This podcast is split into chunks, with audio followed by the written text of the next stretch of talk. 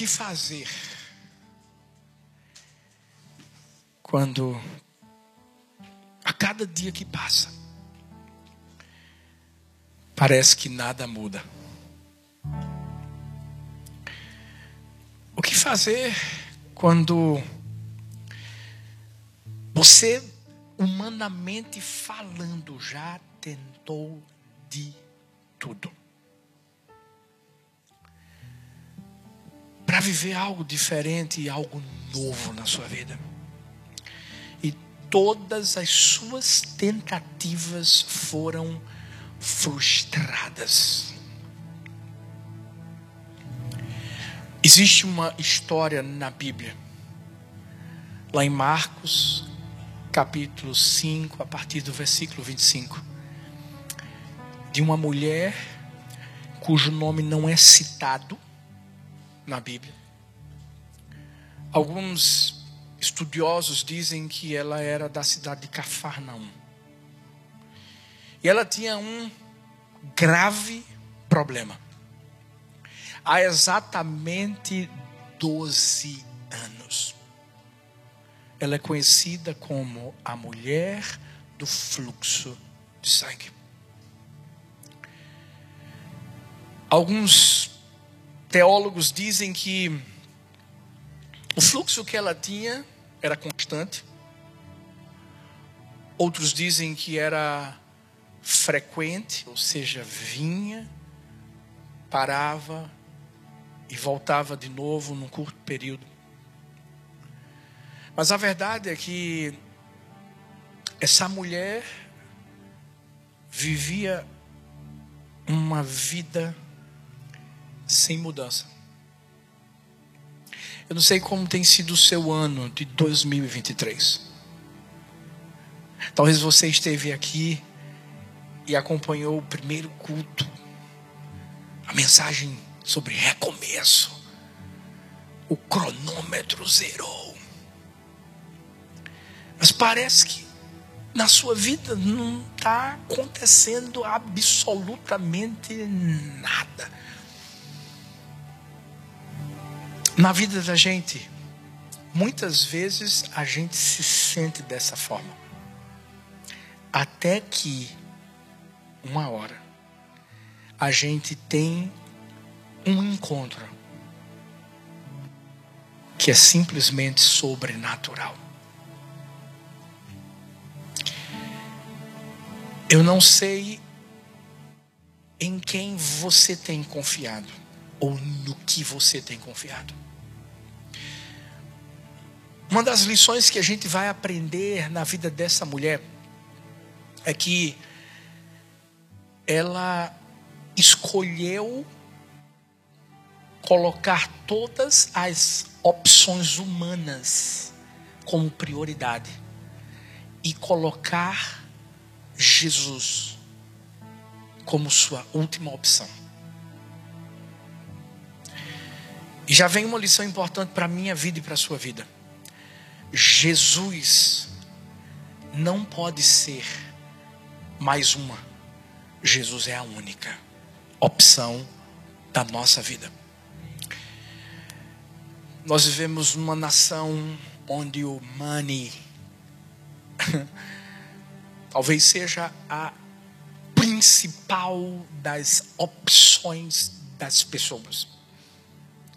E escute bem o que eu vou falar. O problema nunca foi o dinheiro. O problema sempre foi o coração de quem está sendo colocado no dinheiro. A partir do momento que você coloca o seu coração em algo que você pensa que pode solucionar o seu problema, escuta, acabou. Mas quando a gente entende, e ainda bem que ela entendeu, essa mulher, observe bem, já tinha simplesmente gastado todo o seu dinheiro em médicos, tentando ter a sua hemorragia estancada. Não conseguiu, de forma alguma, ter o seu problema solucionado. Até que um dia ela escuta tem uma pessoa que tem feito milagres. Talvez seja muito fácil para mim, para você, é, ouvir essa história e dizer assim: ah, porque ela não foi antes a Jesus. Você sabe o que essa mulher vivia na sua vida? Você sabe qual era o posicionamento da lei mosaica daquele tempo? Pela lei de Moisés, ela não podia sequer sair de casa. Se ela se sentasse em uma cadeira, a cadeira era considerada impura. A cama onde ela dormia era considerada impura. Provavelmente ela não tinha vida social. Por quê? Por causa do fluxo, até mesmo os seus parentes não podiam estar com ela. Ela não tinha uma vida religiosa. Não podia entrar no templo. A partir do momento que qualquer pessoa a tocasse, aquela pessoa também seria considerada impura. Pensa comigo na vida dessa mulher, sem poder ir para um aniversário de algum parente. Vamos lá, será que ela era casada? Ou se ela era casada, continuava casada? Provavelmente não. Provavelmente seu esposo deve ter ela deixado por causa do fluxo que ela tinha e de não suprir suas necessidades. Imagina o que essa mulher carregava dentro dela. Até que um dia, fala comigo assim, um dia. Não fala mais forte, um dia. Isso. Escuta, 12 anos não são nada. A partir do momento desse dia, quando o dia chega. Quando a gente começa a entender que existe alguém que pode fazer com que deixemos de ser conhecidos como mulher do fluxo de sangue para sermos conhecidos como a mulher do fluxo das bênçãos. E sabe por que eu estou dizendo isso? A gente vai observar aqui a história. E nós vamos ver que essa mulher tomou uma decisão. Foram três decisões que ela tomou. E a partir dessas decisões, a cura que ela recebeu na sua vida passou a ser a inspiração para o milagre das outras pessoas. Eu não sei se você se lembra do texto, e a gente vai lê-lo daqui a pouco, mas a, a palavra vai mostrar que Jesus já estava indo realizar um milagre na vida da filha de Jairo. E o que foi que aconteceu? Essa mulher simplesmente interrompeu tudo. Ela quebrou, ela quebrou as leis, todas as leis sem falar nada com ninguém, ela começou a entrar no meio da multidão e ela sabia que se ela falasse alguma coisa, sabe, ela, ela seria ali arrancada do meio daquela multidão e ela não teria tido a oportunidade de, de ter recebido a sua cura. Hum. Mas essa mulher tomou a decisão de crer. Tudo muda quando nós cremos. E cremos em quê? O tema dessa mensagem é o primeiro dia do restante da sua vida. Quando nós cremos em um recomeço, independente do que nós estamos vivendo na nossa vida. Escuta, Pode parecer que o tempo passou, os meses estão passando e nada está acontecendo na sua vida. Escuta, 12 é, é, o número do governo. É como se aquela enfermidade quisesse dizer para ela: Eu estou aqui, não vou sair mais da sua vida. Eu não sei qual é o tipo de fluxo que tem saído de você. Eu não sei o que é que tem feito você ficar desanimado, eu não sei o que é que tem feito você simplesmente é, ficar cabisbaixo. E por que eu estou falando fluxo que tem feito? Porque a, a Bíblia mostra que o fluxo que essa mulher tinha era de sangue, e sangue é vida. Todo mundo aqui na aula de biologia deve ter estudado e aprendido a importância do sangue. Você já parou para pensar no quanto essa mulher era anêmica?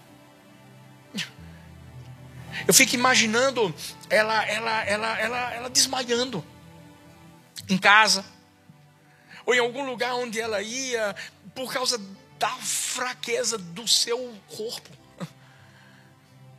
E sabe, muitas vezes nós estamos vivendo alguns fluxos que têm arrancado a vida de nós fluxos que têm feito com que a gente pare no meio do caminho e a gente não siga em direção àquilo que a gente acredita que Deus pode fazer.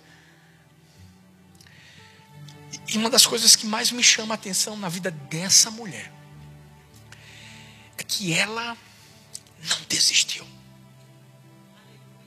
O que mais me chama a atenção na vida dessa mulher é que ela entendeu que aquele encontro que ela tivesse com Jesus ia mudar de verdade a vida dela.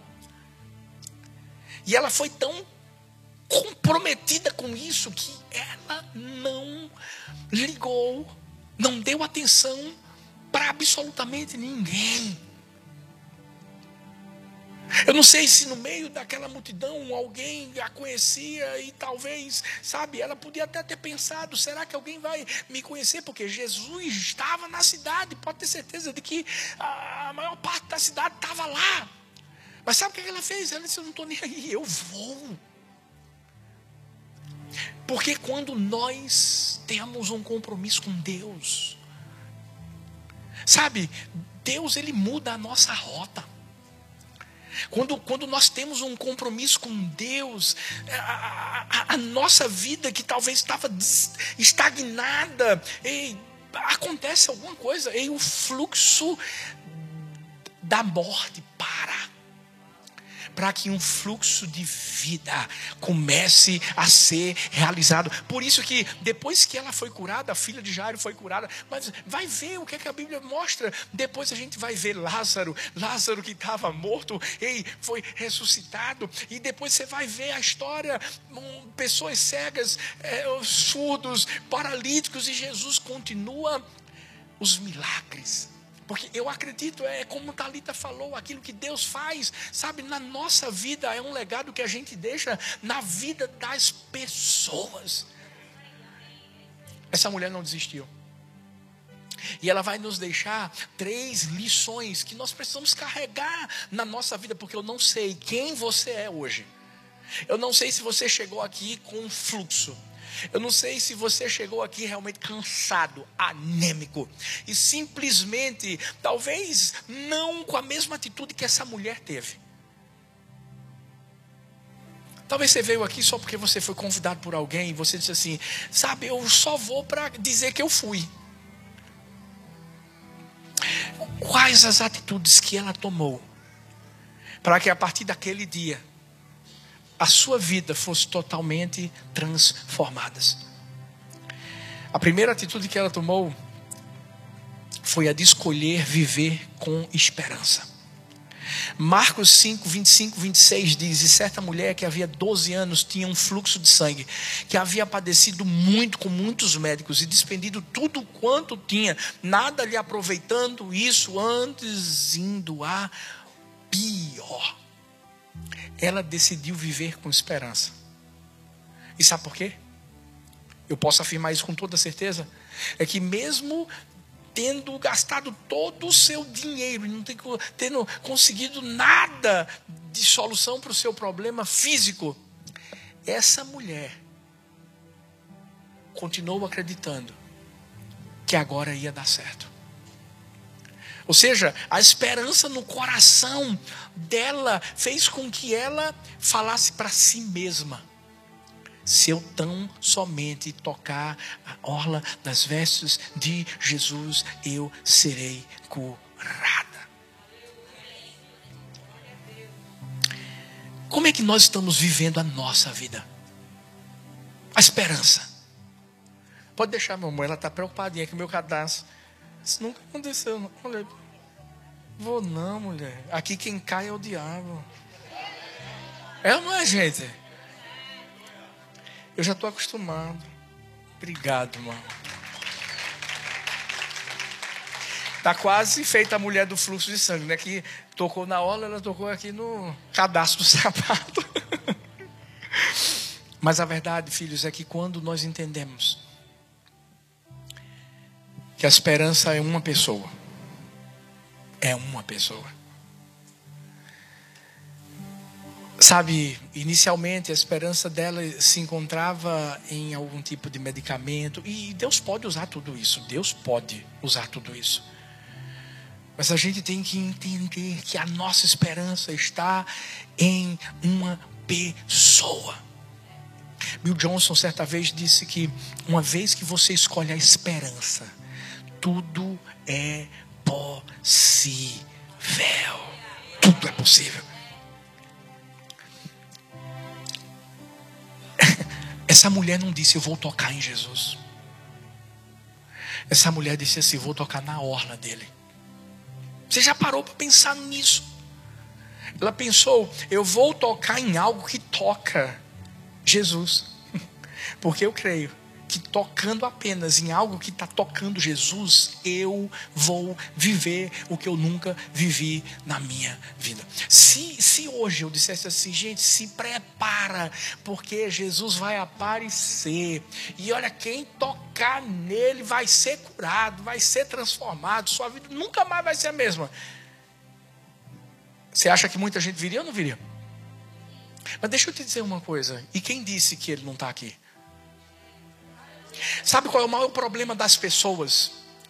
É, é, claro, naquela época, Jesus, como homem, ele estava visivelmente falando ali naquele lugar, mas agora está melhor do que naquela época. Sabe por quê? Porque agora ele, mais do que nunca, é onipresente. Ele está ele tá em mim, Ele está em você. Ei, a Bíblia diz que Ele foi à cruz do Calvário, sabe para quê? Para que eu e você pudéssemos ser a habitação dEle. Eu quero que você faça uma coisa agora: toca na pessoa que está perto de você, porque você está tocando em Jesus. É isso mesmo. Paulo diz: Eu não vivo mais, Cristo vive em mim. Eu creio e eu declaro: vai haver cura, vai haver libertação, vai haver transformação. Ei, vai haver algo que você estava querendo que acontecesse e nunca aconteceu. Fazia isso com as, as, as vestes de Paulo. Quando a gente começa a entender que quando a gente escolhe viver com esper esperança. Essa palavra esperança significa ter convicção da realidade de algo que se espera. Significa confiança, expectativa ou perspectiva. Por isso que esperança e confiança são duas palavras que estão conectadas, estão ligadas E interessante porque as duas têm o mesmo sufixo, ansa, que sugere o quê? Ação. Por isso que confiança é a ação de confiar. Esperança é a ação de esperar. Obviamente que quando a gente escolhe viver com esperança, nós estamos escolhendo agir diante de uma espera confiando, ou seja, agir confiando naquele em quem nós estamos esperando. O que, que você está esperando? Talvez faz tempo, hein? Talvez você diga assim: Eu estou esperando há tanto tempo, pastor, eu quero ter filhos. Talvez é o green card. Opa, olha aí, ó. Sabia que. Mas a minha pergunta é: você está escolhendo viver com esperança? Será que você está entregando o jogo? Essa mulher tinha de tudo, tudo para entregar o jogo e dizer assim: não vou mais acreditar. Essa vai ser a minha vida. Até que um dia, um encontro, muda toda uma vida. Você sabe por que Deus te trouxe aqui? Deus vai mudar toda a sua vida. Eu vou repetir isso de novo. Deus te trouxe aqui porque você vai ter a sua vida toda mudada. Deixa eu falar algo que não está aqui. Escuta, você tem vivido ciclos. Você tem vivido ciclos. Essa mulher vivia um ciclo de 12 anos, 12 anos. Passava ano, entrava ano, saía ano, entrava ano, saía ano, a mesma coisa, a mesma coisa, a mesma coisa, a mesma coisa, a mesma coisa, a mesma coisa. Talvez você está vivendo isso, ó. É, é, como se a sua vida não, não, não caminhasse, não fosse para frente, não fosse para frente, não fosse para frente. Eu, eu, eu, não, eu não sei o que Deus vai fazer, mas eu sei que hoje você vai estar tá face a face com Ele. Hoje, hoje algo especial vai acontecer. Agora, escuta, esperança. Olha para a pessoa linda que está perto de você. Você está vendo o brilho nos olhos dela? É isso que você tem que ver. É o brilho nos olhos. É expectativa daquilo que você acredita que Deus está fazendo. E você não vai abrir mão disso. Primeiro, ela escolheu viver com esperança. Mas ela também tomou a decisão de prosseguir mesmo quando for difícil. Ei, não vai ser fácil. Vou repetir, tá? Não vai ser fácil. Por mais que a gente cante a música Minha vitória vai ter sabor de mel, mas vai ter fel. Escuta, vai ter fel. A Bíblia vai falar aqui em Marcos 5, 27 até o versículo 29, ouvindo falar de Jesus, veio por detrás, entre a multidão, tocou na sua veste, porque dizia: se tão somente tocar nas suas vestes, sararei. E logo se lhe secou a fonte do seu sangue, e sentiu no seu corpo, está já curada daquele mal. Lembra que eu disse que ela quebrou leis ela fez o que sabia que não podia ter feito. Leis humanas. É, é, é, ela, ela fez algo acreditando lá dentro do seu coração. Eu sei que se eu der esse passo aqui, eu vou conseguir viver aquilo que eu creio que Deus tem para minha vida.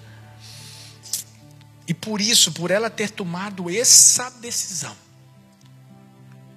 ela viveu algo extraordinário. Quais são as dificuldades que você acha, que nós achamos que nós vivemos na nossa vida, que nos impedem de vivermos essa metanoia, essa transformação? Você acha que sua vida é difícil? Como é que você se levanta? Como é que a gente se levanta? Hum? Reclamando da vida? Eu vi a história de um um homem de uma família sévia. Nasceu na Austrália, em Melbourne. Nome dele é Nicholas James Vucic. Mostra a foto dele, por favor, para mim. Filha, o pessoal da mídia aí. Você já deve ter visto essa foto. Esse homem que está sorrindo da vida nasceu com uma rara desordem tetraamélia, ou seja, sem membros, você vai perceber que está faltando dois braços, sem perna. E tudo que ele tem é esse pezinho. Com dois dedos. Inicialmente ele não pôde entrar no colégio, por quê? Não permitiam. Ele não era, ele não tinha nenhuma é, necessidade especial no sentido da, da sua mente, não nada. Mas não permitiram. Até que depois as leis foram mudadas. Ele começou a ir para o colégio, mas quando ele começou a ir para o colégio, oito anos de idade, ele começou a sofrer bullying. E ele desejou morrer, se matar, se suicidar. Até que sua mãe apresentou a ele a história de um homem também com necessidades especiais, e essa história o inspirou, e ele começou a perceber que ele conseguia fazer algumas coisas. Uma das frases dele é: O dia em que você acreditar ter atingido todo o seu potencial é o dia que não aconteceu, porque você ainda tem o, o hoje. E por causa dessa mudança na vida dele, ele decidiu prosseguir mesmo diante da dificuldade. Sabe o que aconteceu? Se formou com 21 anos de idade, com uma bidiplomação em contabilidade e planejamento financeiro. Mas se fosse por aí, se parasse por aí, já era uma grande vitória. Mas ele começou a decidir ser um palestrante motivacional. E, de acordo com essa pesquisa, que eu não sei se ela está realmente atualizada, ele já deu suas palestras para mais de 3 milhões de pessoas em mais de 24 países nos cinco continentes. Ele mora agora aqui nos Estados Unidos, na Califórnia. Já esteve em vários programas de muita gente famosa. E o seu primeiro livro foi intitulado Life Without Limits Inspiration for Ridiculously Good Life. Vida sem limites, inspiração para uma vida ridiculamente boa. Pergunta essa pessoa, pergunta a outra, para não enjoar da sua carinha. Pergunta assim: sua vida está difícil? Olha para outra e diz assim: sua vida está difícil? Aí você diz assim, ô oh, pastor, então quer dizer que ele viveu assim, desse jeitinho, isolado. Não, não, não, não. Agora ele é casado e tem somente quatro filhos. Mostra aí a foto. Cadê os outros, gente? Tem mais, tem mais filho, porque o bichinho não parou por aí, não, viu? Eu acho que ele é nordestino. Deixa eu falar uma coisa para mim para você.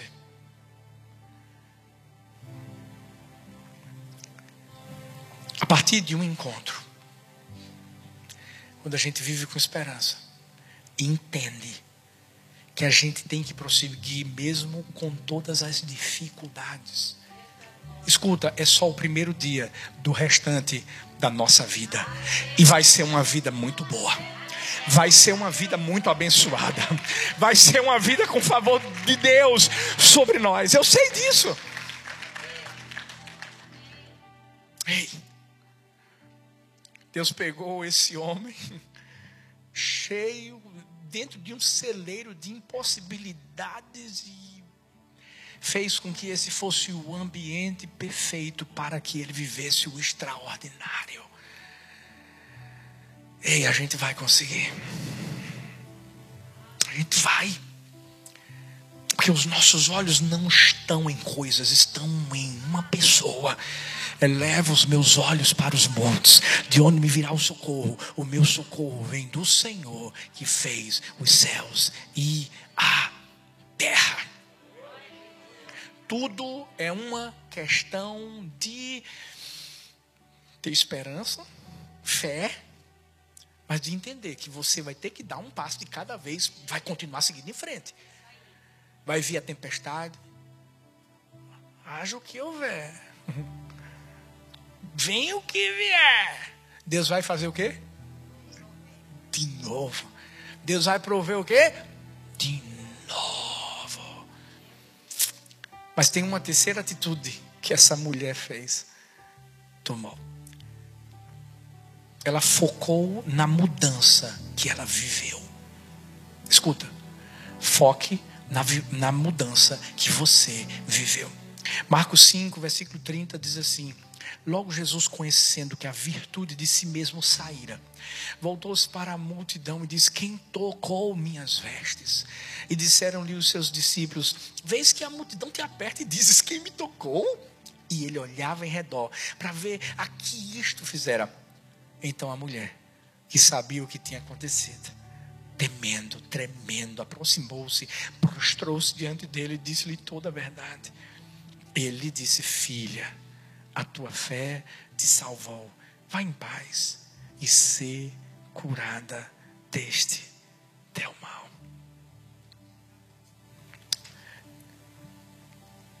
Quando nós entendemos o que Deus fez na nossa vida, o que ocorreu aqui, ó. Qual é o problema de muita gente que é transformada por Deus, mas não segue em frente? Sabe, é como a mulher de Ló. Tem a oportunidade de deixar o que passou para trás e seguir em frente, mas olha para trás e vira estátua de sal.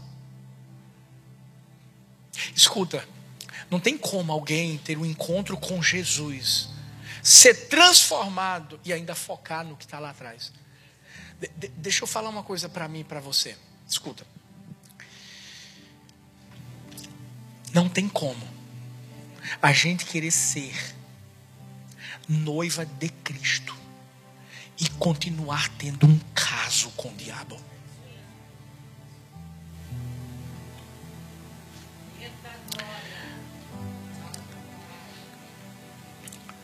Tem muita gente que quer paquerar com Cristo, mas não quer ter um relacionamento sério com Ele. Você sabe o que, que Jesus fez com essa mulher quando disse assim: Quem me tocou? Jesus não ia puxar ela para dizer assim: Você é uma imunda. Jesus não ia puxar ela para dizer assim: Porque você me tocou? Você quebrou uma lei. Jesus ia tocar e chamar ela para mostrar a principal verdade que Ele quer nos mostrar. Ele quer um relacionamento. Você sabe qual foi a palavra que ele usou? Filha. Filha. Jesus não disse assim, ei, mulher. Não, ei, não, não. Jesus a chamou de filha. Para que todos os que estavam ali naquele momento pudessem entender que mais do que uma cura humana, Jesus estava convidando ela para um relacionamento. E quando a gente, e quando a gente entende isso, a gente não vai viver algo na nossa vida para depois dar as costas para Jesus e sair andando e não querer mais saber dele. Porque talvez, sabe, não sei, talvez você está aqui hoje. Você fez isso. Talvez você está aqui hoje, você amava Jesus, você adorava Jesus, você se prostrava diante dele. De repente acabou tudo. Você está distante dele. Mas eu só quero que você entenda: Ele não vai te chamar para te humilhar. Ele não vai te chamar, Ele não te trouxe aqui para colocar você diante das pessoas e te expor ao ridículo. Não. Ele vai te colocar diante dele para dizer assim: Você é minha filha. Você é meu filho, como filho pródigo. O pai fez a mesma coisa. Sabe para quê? Para você focar naquilo que aconteceu na sua vida e entender que agora você vai ter que deixar o passado para trás. Vamos lá. Deixa o passado para trás. Nesse aspecto, sim, do relacionamento com Deus também, mas também em outro aspecto. Escuta. Para de andar para frente, achando que o que aconteceu lá atrás vai acontecer de novo. Vou, vou repetir isso. Para de andar para frente, pensando que o que aconteceu lá atrás vai acontecer de novo. A gente perdeu nossa primeira filha. Eu lembro que quando nós fizemos os exames e enviamos para São Paulo para ver se havia alguma incompatibilidade genética, que era o que eles diziam. Sabe, tanta coisa veio na nossa cabeça. Mas ao mesmo tempo, uma convicção lá no nosso coração. Dizendo assim: deixa para trás o que passou. Foca no agora. No que eu vou fazer a partir de agora. Eu me lembro que a minha sogrinha nos deu uma viagem para Fernando Noronha. Minha sogra é maravilhosa, gente. Isso que está comigo aqui, olha ela aqui, ó. vamos celebrar a vida da minha sogrinha.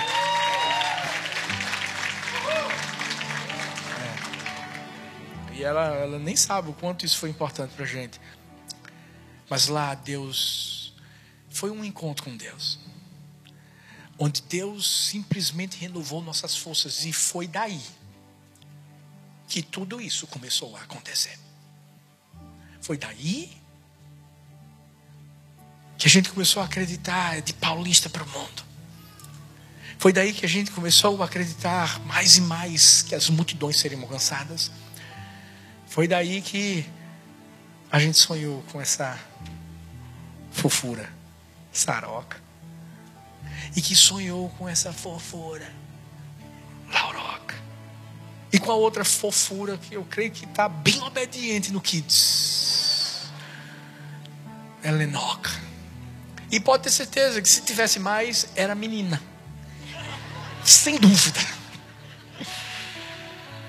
O que é que eu quero dizer com isso? Segue em frente. Deixa, deixa que passou para trás. Mas entenda, a partir de agora, vai ser você e ele. Para o resto da sua vida. O primeiro dia do restante da sua vida. Se você entregar o primeiro, pode ter certeza que o, o resto, meu Deus, ele vai continuar tomando conta. Você pode ficar em pé para parecer que vai acabar. Eu queria que você fizesse algo hoje. Fique em pé, fique em pé, todo mundo. Por favor. Eu queria que você fizesse algo. Eu queria que você abraçasse quem está do seu lado esquerdo, quem está do seu lado direito. Abraça essa pessoa. Como se fosse, sabe, Jesus, sabe, dando aquele abraço carinhoso, gostoso. É como se você estivesse tocando no Senhor hoje. E eu não sei qual é o fluxo que tem sido vivido por sua vida. Mas eu sei que hoje esse fluxo vai acabar. E um outro fluxo vai começar, é o fluxo da graça. É o fluxo da fidelidade, é o fluxo da bondade, é o fluxo do amor de Deus. Sabe por quê? O choro dura uma noite, mas a alegria ela vem pela manhã. Eu creio, eu creio.